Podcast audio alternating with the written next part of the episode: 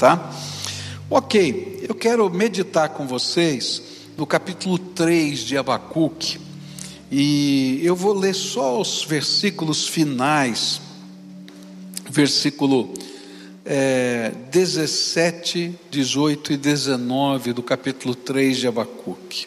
A palavra do Senhor diz assim: Mesmo não florescendo a figueira, e não havendo uvas nas videiras, mesmo falhando a safra de azeitonas, e não havendo produção de alimento nas lavouras, nem ovelhas no curral, nem bois nos estábulos, ainda assim eu exultarei no Senhor e me alegrarei no Deus da minha salvação. O Senhor, o soberano, é a minha força, e Ele faz os meus pés como os do cervo, e faz-me andar em lugares altos, para o mestre de música, para os instrumentos de cordas. É, nós começamos a estudar esse texto a semana passada, comecei no culto da noite, e queria concluir essa oração de Abacuque é, nesta manhã. E a gente vai entrar na segunda parte da oração. E o segundo elemento da oração de Abacuque é uma visão de esperança. Esse capítulo todo, que é a oração de Abacuque, foi escrito como um salmo ele tem uma estrutura de um salmo. Tá? O salmo era um hino, era uma expressão de louvor. Tanto é que você vai ver que no finalzinho diz: olha, para o mestre de música, né, para instrumentos de cordas. Então eles cantavam essa poesia. E a estrutura do, do salmo, ele tinha no começo do salmo a petição, né, o clamor. E nessa petição, o, o salmista, né, no caso o profeta, ele pede duas coisas: Senhor, faz de novo as obras que o Senhor já fez no passado. Faz outra vez aqueles milagres que a gente vê na Bíblia. E a segunda, ele pede: Senhor, não é? Tenha misericórdia.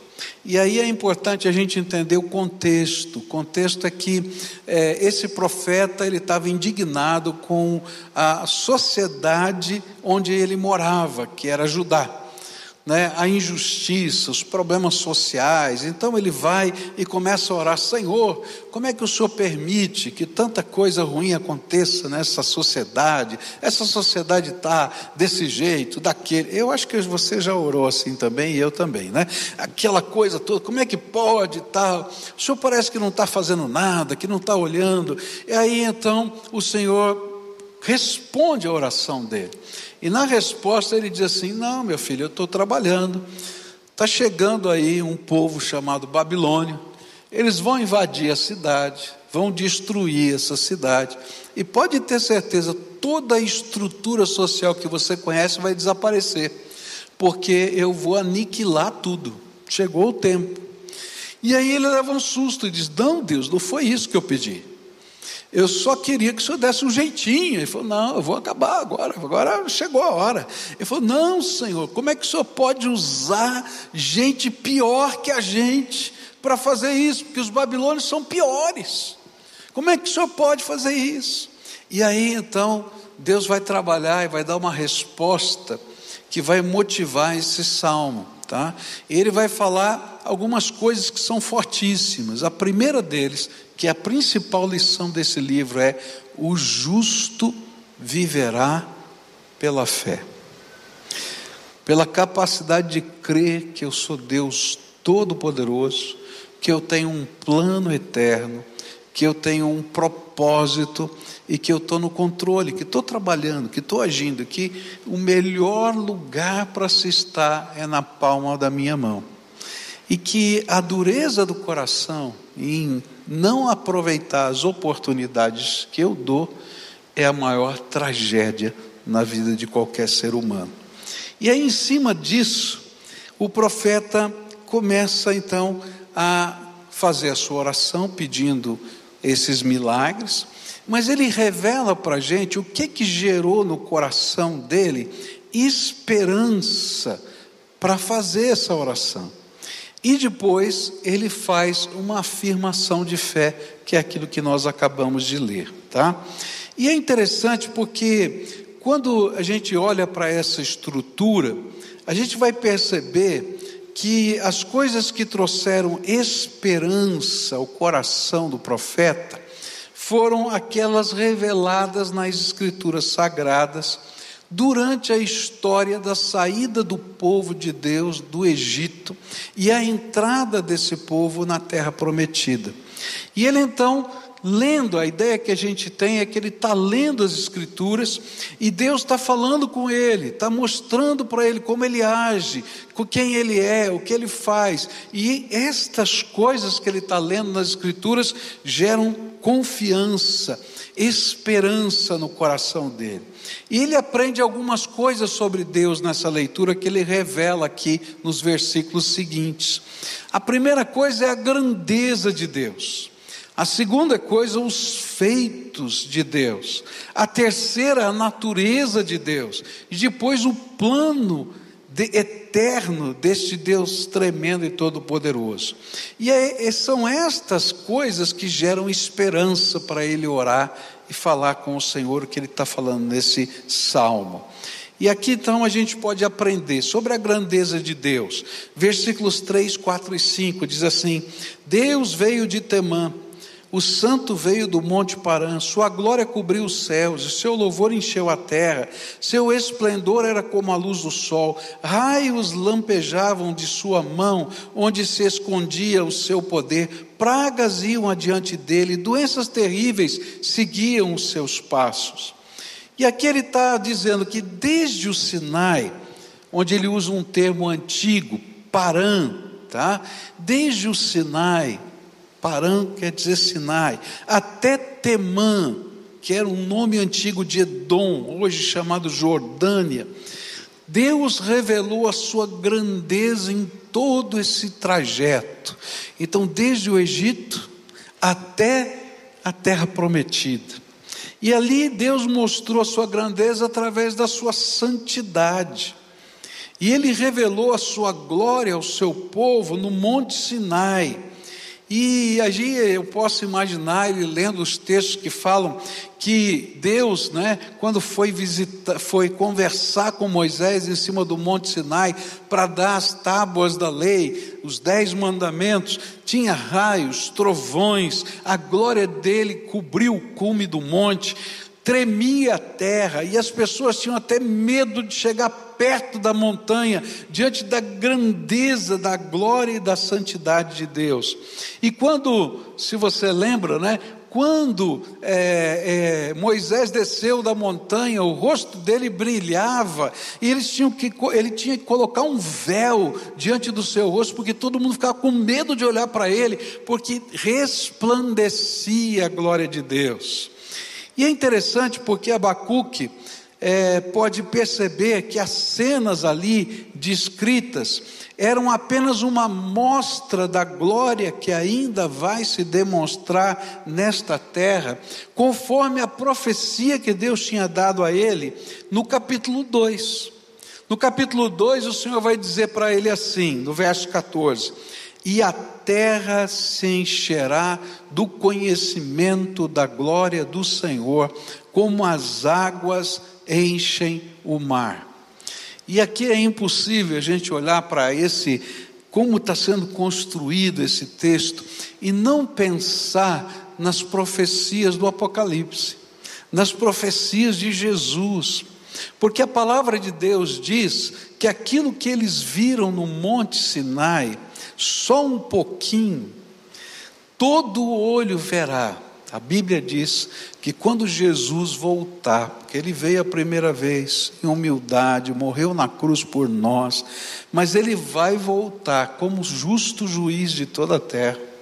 E quando ele voltar, a Bíblia diz que do Ocidente ao Oriente, no mesmo tempo, eu não sei como é que Deus vai fazer isso, não consigo entender. Eu já fiquei pensando, como é que alguém vai poder ver isso?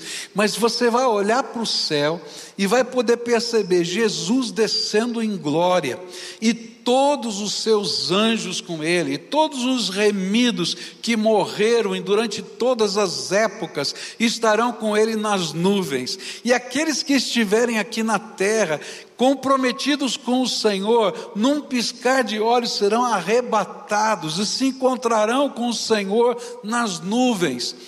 E aqueles que ficarem aqui ficarão olhando, vendo o justo juiz descendo, e terão grande temor, e a glória do Senhor vai encher essa terra. E a Bíblia diz que nesse momento muita gente vai ter tanto medo, mas tanto medo, que vão tentar se esconder nas cavernas, alguns vão tentar colocar uma pedra em cima para poder se abrigar, mas não vai ter lugar na face da terra para se esconder da glória do Deus vivo que se revelará naquele dia. E a Bíblia está dizendo isso. E Abacuque recebeu essa profecia. E diante da majestosa presença, ninguém se esconde. E a visão de esperança o faz lembrar dos feitos do Senhor que aparecem no versículo 5. E diz assim: pragas iam adiante dele, doenças terríveis seguiam os seus passos. E ele lembrou que foi a mão poderosa do Senhor que libertou os hebreus do maior poder bélico daquela época. Gente, eles eram um bando de escravos.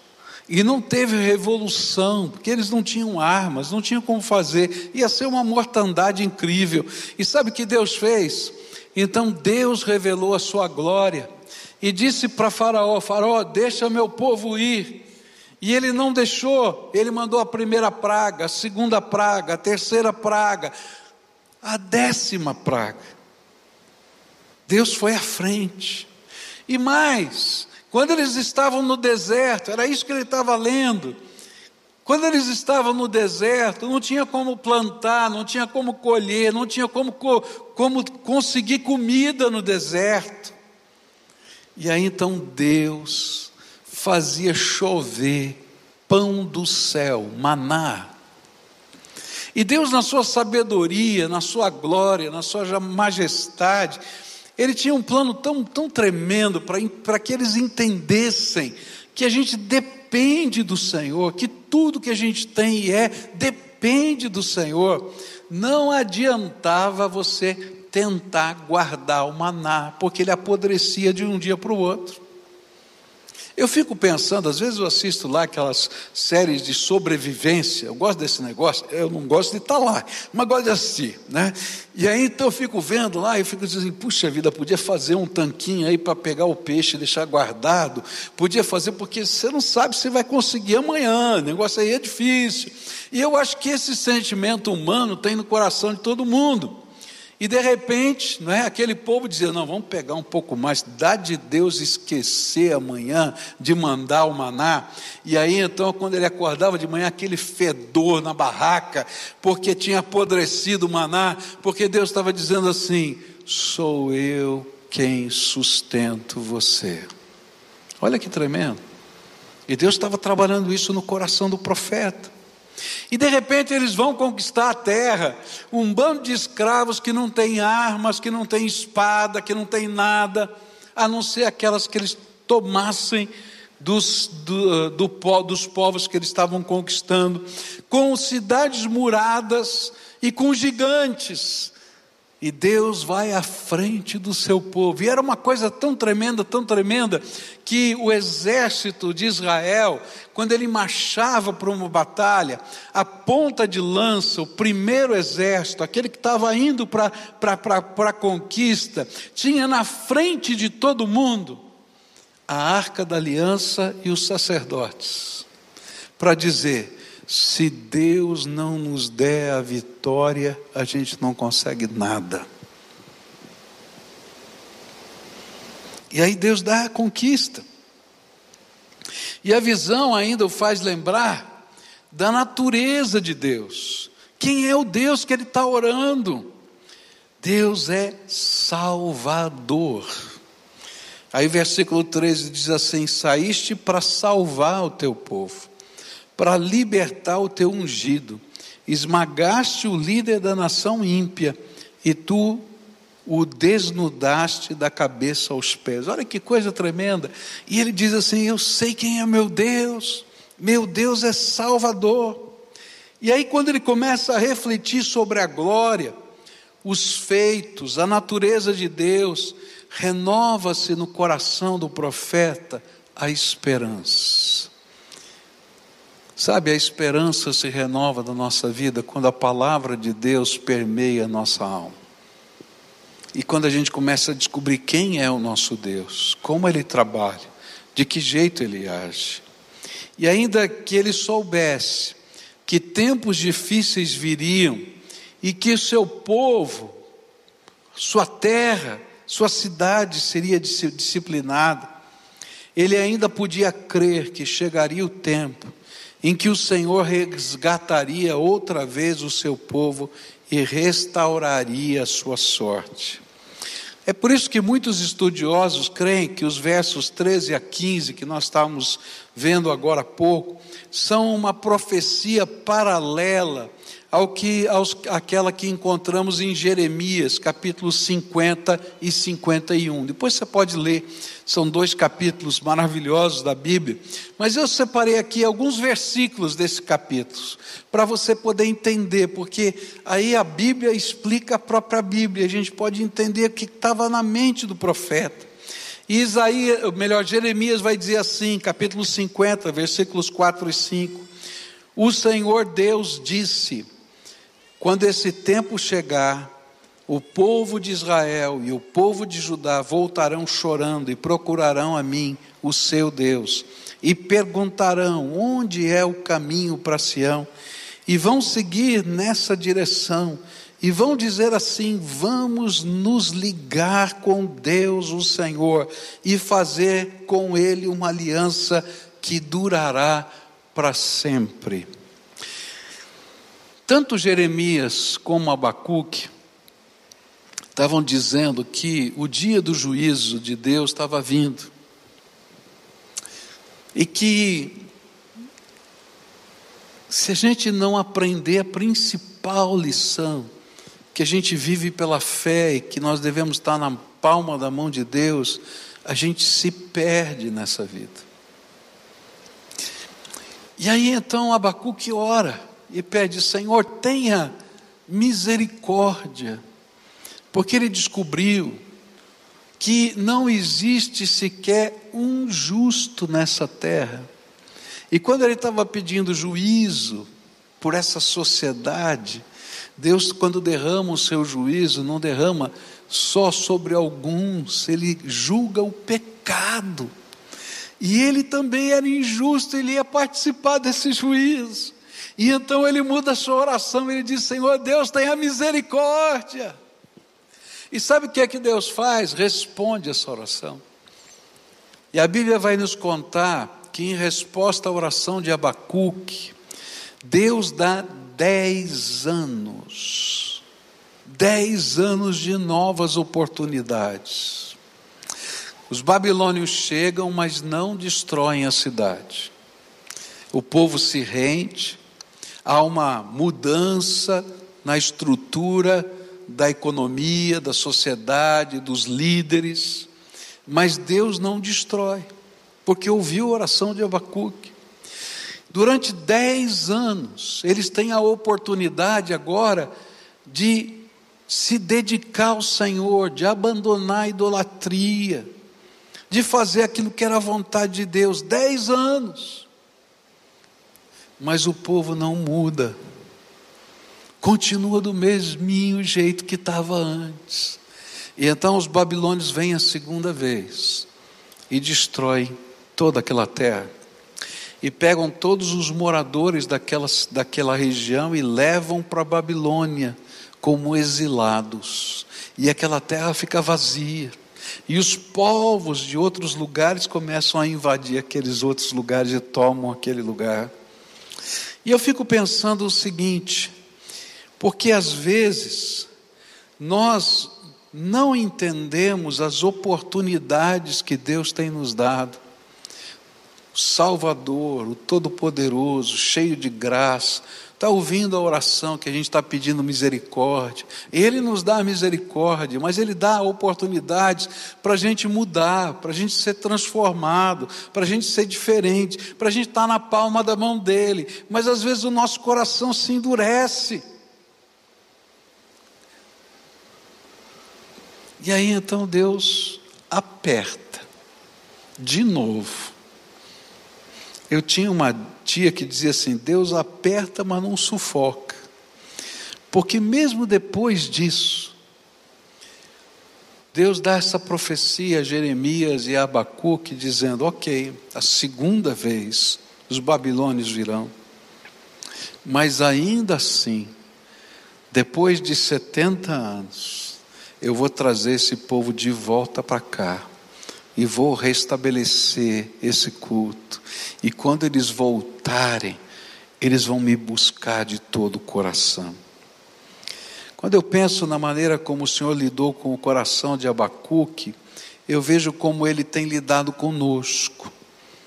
Quando nós adentramos a presença do Senhor e permitimos que através da Sua palavra Ele nos revele quem Ele é, então não importa quão difícil seja o momento que estejamos vivendo, ainda assim a sua glória, os seus feitos, a sua natureza, os seus planos, sempre suscitarão fé e esperança no nosso coração e sempre nos conduzirão a nos aquietarmos diante dele e colocarmos a nossa vida em suas mãos. E é por isso que o apelo apelo de Deus continua sendo o mesmo feito pelos profetas. E talvez pudesse ser traduzido nas palavras de Isaías 30, verso 15, onde diz assim: Diz o soberano Senhor, o Santo de Israel, no arrependimento e no descanso está a salvação de vocês. Na quietude e na confiança está o seu vigor, mas vocês não quiseram. Olha que apelo. O que o profeta estava vendo, o que Jeremias viu, o que Isaías viu, o que Abacuque viu, é que qual é a verdadeira resposta para a nossa vida? É quando a gente se arrepende e a gente se coloca na palma da mão de Deus e confia na graça dEle e descansa no poder dEle Aí está a nossa força, aí está a nossa salvação. Mas toda vez que a gente acha que é dono do nariz da gente, que consegue fazer do jeito da gente, então a gente se quebra. Por quê? Porque a gente está aviltando a bondade de Deus sobre a nossa vida. Lembra? Deus deu dez anos mais de misericórdia. E a minha pergunta para você é: quanto tempo Deus tem dado misericórdia para você? Quantas oportunidades Deus tem aberto para a tua vida? E que às vezes a gente fica insistindo com Deus, brigando com Deus, lutando com Deus e não permitindo Deus fazer a obra que Ele tem para fazer, Jesus mudar, transformar a nossa vida. Depois dessa inspiração nas Escrituras, ele vai para a última parte desse salmo, que é uma declaração de fé. E ela começa no verso 16. E ele diz assim: Ouvi isso, e o meu íntimo estremeceu, meus lábios tremeram, os meus ossos desfaleceram, minhas pernas vacilaram. Tranquilo, esperarei o dia da desgraça que virá sobre o povo que nos ataca. Mesmo não florescendo a figueira e não havendo uvas nas videiras, mesmo falhando a safra de azeitonas e não havendo produção de alimentos nas lavouras, nem ovelhas no curral, nem bois nos estábulos, ainda assim eu exultarei no Senhor e me alegrarei no Deus da minha salvação. O Senhor, o soberano, é a minha força, e Ele faz os meus pés como os do cervo, e faz-me andar em lugares altos. E aí a gente chega no final dessa oração. E ela termina com essa afirmação de fé.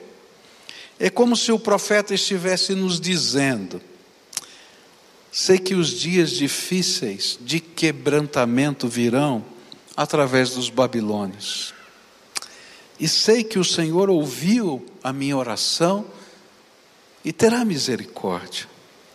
Sei também que chegará o tempo em que o Senhor vai realizar novamente os feitos salvadores do passado e nos libertará dos babilônios, trazendo-nos de volta para cá. Sei que estes serão tempos de avivamento no coração do teu povo. E sei também que o tempo de espera me fará tremer e temer.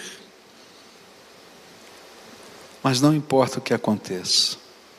Não importa o que aconteça com a figueira, com a videira, com a oliveira, com as colheitas, com as minhas ovelhas, com os meus bois ou com os meus bens eu exultarei e me alegrarei no Senhor. O Senhor é a minha alegria, por isso nada, nem ninguém poderá roubá-la. E eu farei do Senhor a minha força, porque se eu olhar para mim ou para as circunstâncias, eu vou desfalecer. Mas olharei para o Senhor, que é a minha força e a minha salvação. Porque a grande lição que eu aprendi e que quero praticar é simples, mas intensa. O justo viverá pela fé. Até quando parece que não existem motivos humanos para ter fé. Por isso, o nosso motivo para a fé é o Senhor que se revela em toda e qualquer circunstância da nossa vida. E eu vim aqui hoje para convidar você a aprender com Abacuque a viver pela fé, a olhar para quem é Deus e não para aquilo que está acontecendo ao nosso redor, a ouvir os chamados do Senhor e não apenas os ditames das nossas ideias, pensamentos e desejos. A confiar na graça dele, mesmo quando a gente tem que esperar. E esperar é horrível, não é? Esperar é horrível. Você fica numa fila, né? É horrível. Ou quando você faz uma ligação telefônica e um robô te atende, ou quando colocam você naquela musiquinha horrível, não é assim? É horrível. Agora, quando você tem que esperar, diante de lutas que você está enfrentando na vida, mas quando a gente aprende a viver pela fé, a gente sabe que em toda e qualquer circunstância, Deus tem alguma coisa que Ele pode fazer e vai fazer a nosso favor. Se for preciso derramar o maná, Ele vai derramar. Se for preciso fazer as muralhas ruírem, Ele faz ruir. Mas o importante é estar na mão dEle, no centro da Sua vontade. E aí, quando a gente aprende a andar assim, o Senhor se revela outra vez, e outra vez, e outra vez. E a gente pode dizer, Senhor, eu não sei o que vai acontecer, pode ser que realmente tudo desmonte, e a gente está vivendo um tempo que Deus está mexendo em todas as estruturas do mundo, do mundo inteiro. Ele está dizendo: olha, eu posso mexer. Num mundo que se diz pós-cristão, que não crê em mais nada, Deus está dizendo assim: Eu sou a esperança. Aprende a andar por fé. E aí a gente vai aprender que o Senhor é tremendo e vale a pena andar com Ele. Essa semana estava orando e Deus fala, toca o nosso coração. E eu estava lá com uma angústia dentro da minha alma, e eu falei assim: Deus, eu tenho, olha, eu, eu tenho ouvido a tua voz, o Senhor tem falado ao meu coração, mas, mas tem hora que parece que a gente é louco, não é?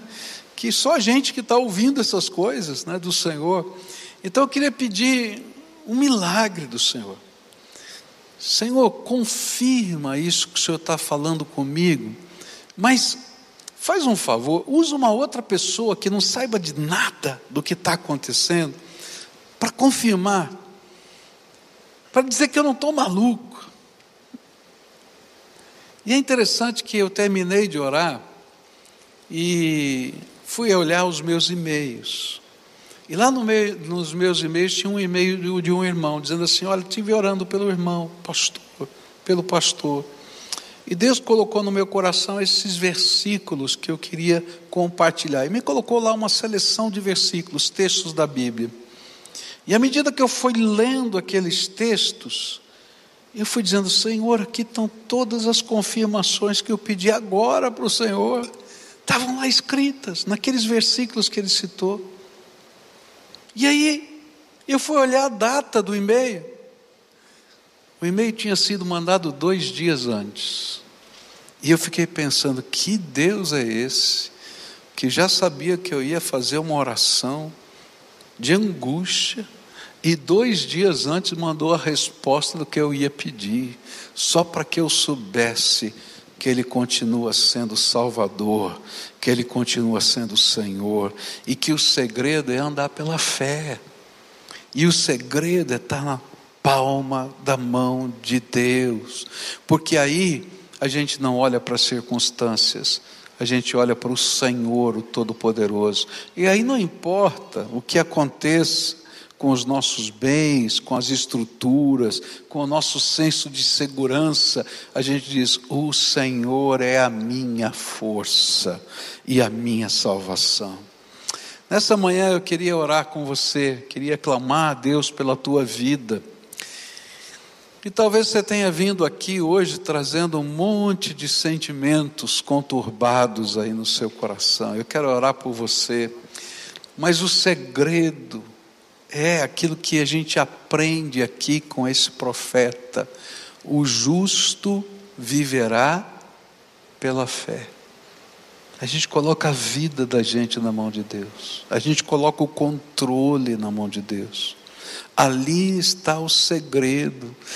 Para isso a gente tem que se arrepender da dureza do nosso coração porque é no arrependimento e na confiança nele que está a nossa força e a nossa segurança. Então, hoje eu quero orar com você que está aqui, com aquelas pessoas que estão nos assistindo pela televisão, pelas mídias sociais, aqueles que estão nos ouvindo pela rádio, pelo podcast. E nós vamos nos colocar na presença de Deus. Então, se você está nos assistindo pela televisão, está nos assistindo pelas mídias sociais na sua casa. Então, nós vamos dar um gesto. Né? Os gestos são muito importantes na nossa vida. E o gesto que você vai fazer agora é parar tudo que você está fazendo e se colocar numa atitude de oração. Se for possível, se ajoelhe aí, onde você está na presença de Deus. Aí você que está em casa. Se você está dirigindo o seu carro, está fazendo uma caminhada, sabe, ouvindo o podcast, para tudo que você está fazendo agora para orar. Você vai dizer, Senhor, parei tudo porque eu quero te dar prioridade. Se você está aqui conosco e hoje quer orar com a gente, fica de pé aí no seu lugar para a gente orar e dizer, Senhor, eu vou colocar a minha fé, a minha confiança nas tuas mãos. Tu conheces o que está acontecendo na minha vida, vou colocar a minha vida nas tuas mãos. E nós vamos crer na palavra desse profeta. O justo vive pela fé. O justo vive pela fé. Então eu vou caminhar por fé, na palma da mão do Senhor. Pai querido, nós estamos na tua presença e a tua palavra tem falado ao nosso coração. Nós vimos a tua grandeza nos textos do Velho Testamento, na saída do Êxodo, nos milagres que o Senhor fez, nas libertações impossíveis, nas vitórias que o Senhor deu ao povo de Israel. Mesmo quando o Senhor os disciplinou para caminharem 38 anos mais do que era o tempo que o Senhor queria que eles gastassem para chegar na terra prometida.